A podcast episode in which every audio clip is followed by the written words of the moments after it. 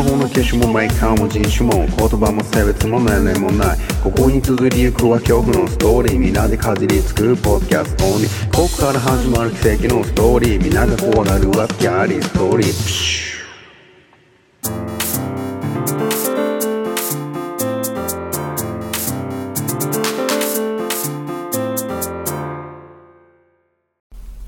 はい始まりました。スキャーリーストーリー100セカンド。ストーリーテラーのバオタカです。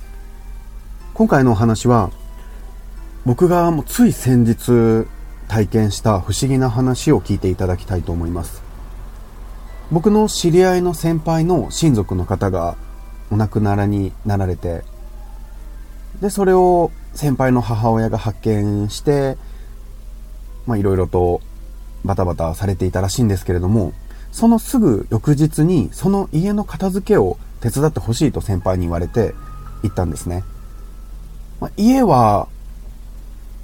一つの建物があって、コーポみたいな。で、2階建てなんですけれども、1階に3部屋、2階に3部屋、計6部屋まあ、6人住めるような感じですかね。で、部屋の中もですね、まあ、キッチンと、そして部屋が2つ、そして狭いトイレと狭い浴室があるんですけれども、もう本当に狭いんですよ。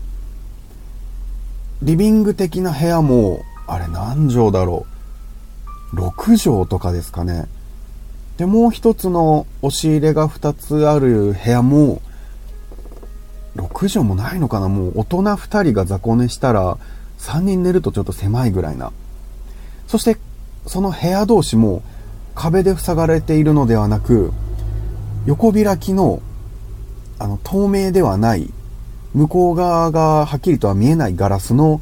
横開きの扉で仕切ってあってそしてだいぶご年配の男性の方が住んでいたということで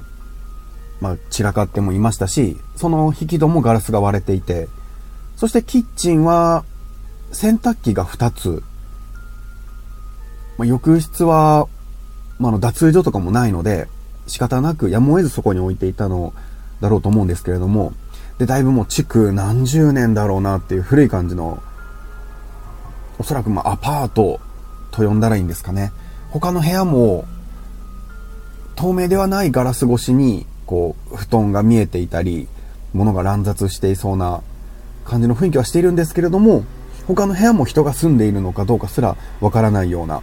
そして玄関は昔ながらの台所の勝手口のドア、アルミとガラスで作られているドアなんですけれども、これも玄関と言っていいのかわからないような入り口になっていまして。で、まあ、つい前日に人が亡くなった部屋の片付けに行ったんですね。で、初めは先輩と一緒に行って、まあ、ある程度片付けたんですよ。で、先輩も、くっせえな、しょんべんくっせえな、うえ、なんでこれ汚ねえ。で、すごい暴言を吐きながら片付けをしていたんですけれども、で、まあ、今日はこの辺にしておこうかってなって、そしてまた翌日に片付けに行ったんですけれども、先輩から連絡があって、ちょっと遅れるから先に行って片付けてて、鍵は開いてるからって言われたんですよ。そして、場所はなんとなく覚えていたので、その建物に行って、で、勝手口みたいな玄関のすぐ目の前に車を止めようと思って、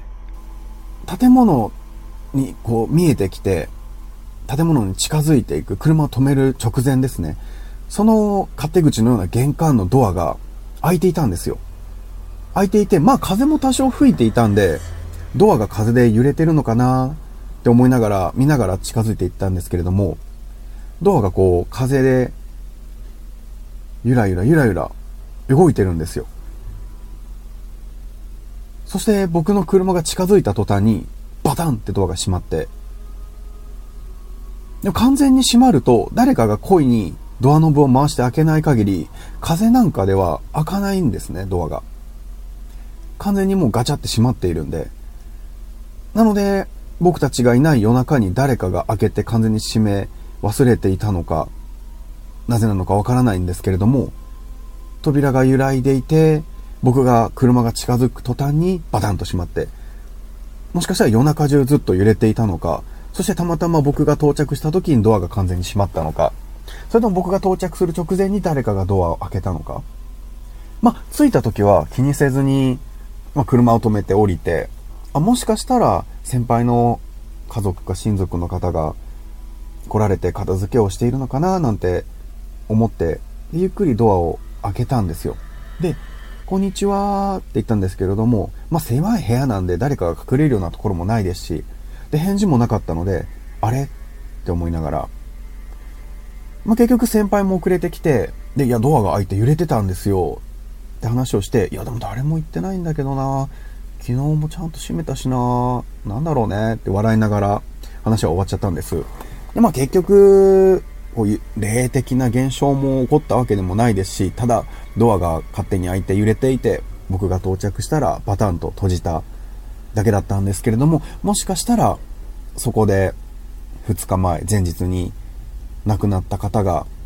先輩の暴言ですね、くせくせって言ってたんで、空気の入れ替えでもしてくれていたのかななんて思いながら片付けを終わらせました。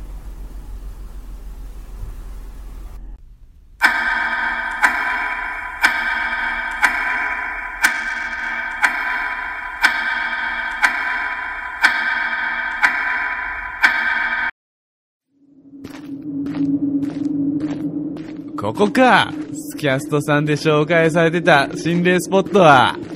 マジやばいってここ。無理だから。なんでこんなとこ連れてきたんだよ。お前を殺すためだよ。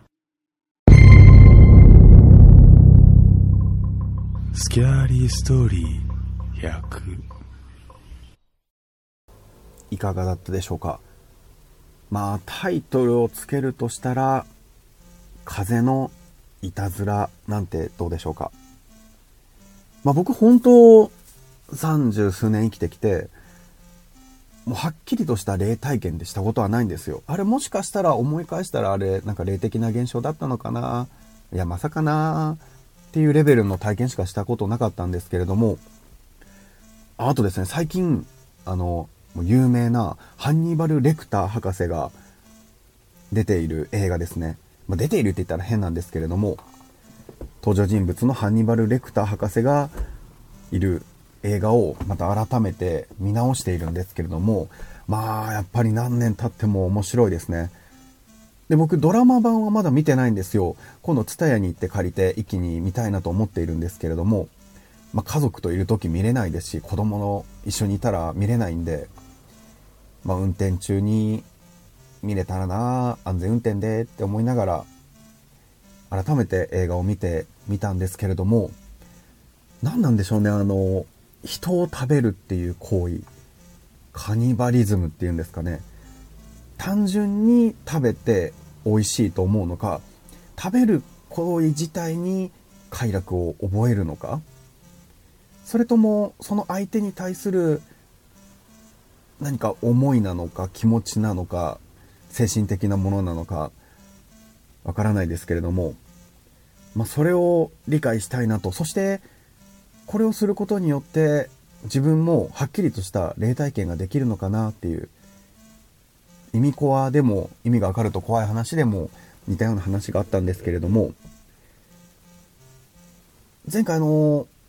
前々回ですねあのセカンドになる前の時にアシスタントの女性の方を紹介したんですけれどもこの方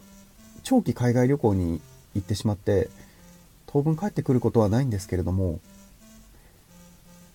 まあ、例えばですよ、アシスタントのあの女の子を僕がね、結構こう苦しめて殺害するようなことがあって、そしてこの殺したアシスタントの体を食べてみるなんてやってみたらどう思いますか？レクター博士のこう気持ちやその時思っていたことがわかるのかな？そしてプラスアルファ苦しめて殺害したことによって僕も霊的な体験ができてしまうのかな？なんて期待したりしなかったり。いやしてないですよ。そんなことしてないですよ。するわけないじゃないですか。はい。では今回僕がつい先日体験した不思議な話をお伝えさせていただきました。スキャーリーストーリー100セカンドスキャスト2